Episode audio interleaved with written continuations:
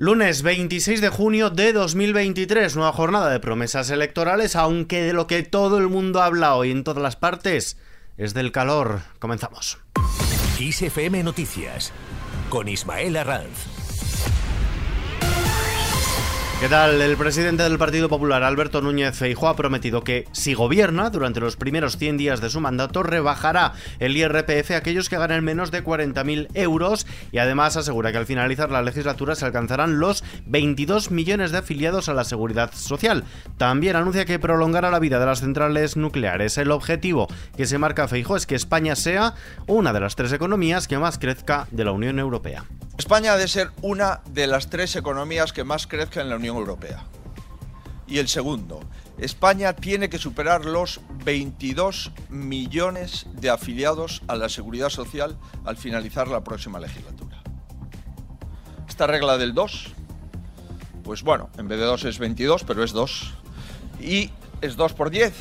Y por tanto, la cuestión es, si somos o estamos dentro de las tres economías que más crezcan en Europa, vamos a superar los 22 millones de afiliados a la seguridad social. Desde Barcelona, en un acto sectorial sobre economía, en el que ha desgranado algunas de las medidas que contiene su programa electoral, el líder de la oposición ha mencionado estas cuestiones como dos objetivos clave de su acción de gobierno si lograra ser investido presidente después de las elecciones generales convocadas para el próximo 23 de julio. Mientras tanto, lo que sigue en el aire es el cara a cara Sánchez Feijón. El debate entre Pedro Sánchez y Alberto Núñez Feijó sigue en el aire y con acusaciones cruzadas el Partido Popular se queja de que el PSOE haya declinado reunirse para negociar posibilidades, mientras que los socialistas emplazan a los populares a contestar primero a los medios que han ofrecido debates. Pilar Alegría, portavoz de la Ejecutiva Federal del PSOE queremos emplazar de nuevo al Partido Popular a que aclare y nos diga, no a nosotros, sino a la ciudadanía, si quiere o no participar en los distintos debates que nos han invitado los cuatro grandes medios de comunicación. Esto es muy sencillo, casi me atrevería a decir que es el primer episodio de Barrio Sésamo, o sí o no quiere participar o no quiere participar a los debates a los que nos han invitado. Cambiemos de asunto. La audiencia suspende la entrada en prisión de Griñán. La audiencia provincial de Sevilla ha acordado suspender por un plazo de cinco años la ejecución de cárcel impuesta al expresidente de la Junta de Andalucía, el socialista José Antonio Griñán, por el caso de los ERE fraudulentos debido a la enfermedad que padece. El tribunal accede de este modo a la solicitud de suspensión de la pena privativa de libertad realizada por la defensa del propio Griñán. Mientras tanto, la diputada de Vox, Janos Masó, preside desde hoy lunes las Cortes Valencianas como primer paso del pacto de gobierno en esta comunidad con el Partido Popular, al que seguirá lo antes posible la investidura del Popular, Carlos Mazón, como presidente de la Generalitat Valenciana, quien contará en su futuro gobierno con tres representantes de la formación de Santiago Abascal. El presidente saliente, el socialista Chimo Puig, considera una desgracia que vayan a gobernar una autonomía quienes van en contra precisamente del autonomismo. Es una desgracia que aquellos que están en contra de la autonomía que la autonomía. Eh, realment és bastant eh? El director de la Guardia Civil destaca su labor para dar la seguridad a la España rural. El director general de la Guardia Civil, Leonardo Marcos, ha destacado la labor que desarrolla el cuerpo para garantizar la seguridad en la España del reto demográfico, donde ha puesto en marcha un plan de acción para cubrir las necesidades en esa materia en esas zonas. Por cierto, que el gobierno aprobará mañana la, prórroga de la rebaja del IVA de los alimentos básicos. Lo acaba de confirmar la vicepresidenta primera del gobierno y ministra de Asuntos económicos, Nadia Calviño, quien ha insistido en que la bajada del IVA de los alimentos básicos y el apoyo al transporte público son dos de las medidas que se van a mantener si los precios se encuentran por encima de lo razonable. Y en la bolsa española, el IBEX 35 cierra hoy prácticamente plano. Unai González. Española ha subido un 0,09% tras tres sesiones a la baja. El IBEX 35 ha subido durante la jornada hasta cerrar en 9.274 puntos. Por lo tanto, ha incrementado las ganancias acumuladas en lo que va del año al 12,7%. Los valores que más han subido han sido los dos grandes bancos BBVA y Santander e Inditex. Y el valor que más ha bajado ha sido Telefónica, un 0,74%. El Banco Central Europeo cambia el euro por un dólar y 9 centavos. Y la primera ola de calor del verano ya está aquí, Andrea Hondo. La ola de calor ha entrado en España pisando muy fuerte y según indica la EMET supone un peligro importante por altas temperaturas en amplias zonas del centro y sur de la península. Según la Agencia Estatal de Meteorología, las olas de calor en junio se han triplicado en los últimos 12 años.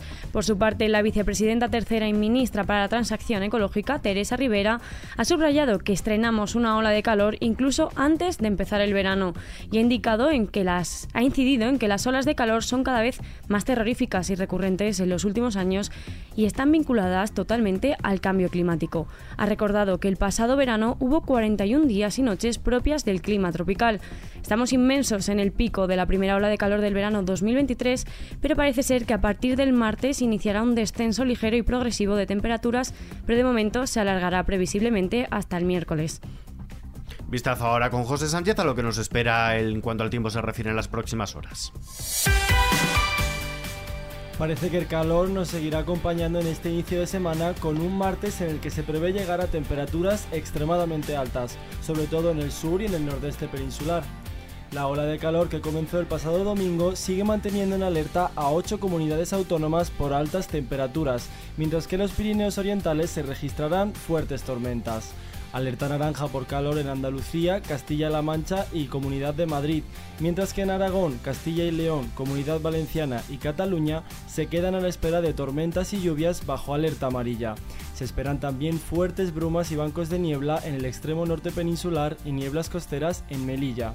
En cuanto a las temperaturas, se superarán los 34 o 36 grados en gran parte del interior de la mitad peninsular e incluso los 38 y 40 en el suroeste. Y terminamos.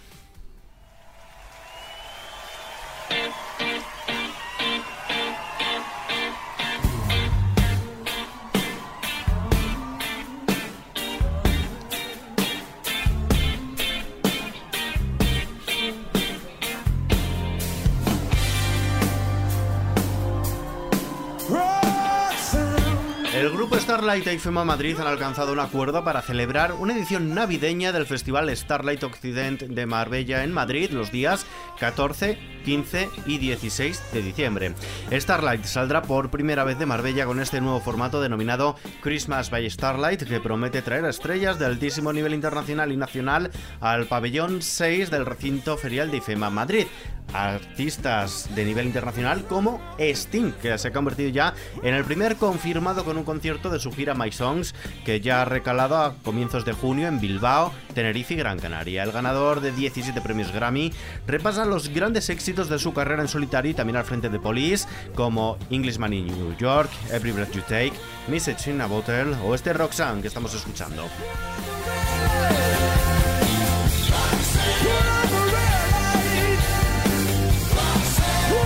Las entradas saldrán a la venta en la web de Steam mañana mismo a las 10 de la mañana, eso sí, solo para los miembros de su club de fans, y el miércoles a partir de las 12 del mediodía para el público general a través de christmasbystarlight.com. Con esta noticia que está ampliada en nuestra web, xfm.es, nos despedimos por hoy, pero la información continúa actualizada cada hora en los boletines de XFM y aquí en próximos episodios de nuestro podcast XFM Noticias. Paula San Pablo en la realización, un saludo de Ismael Arranz, hasta la próxima.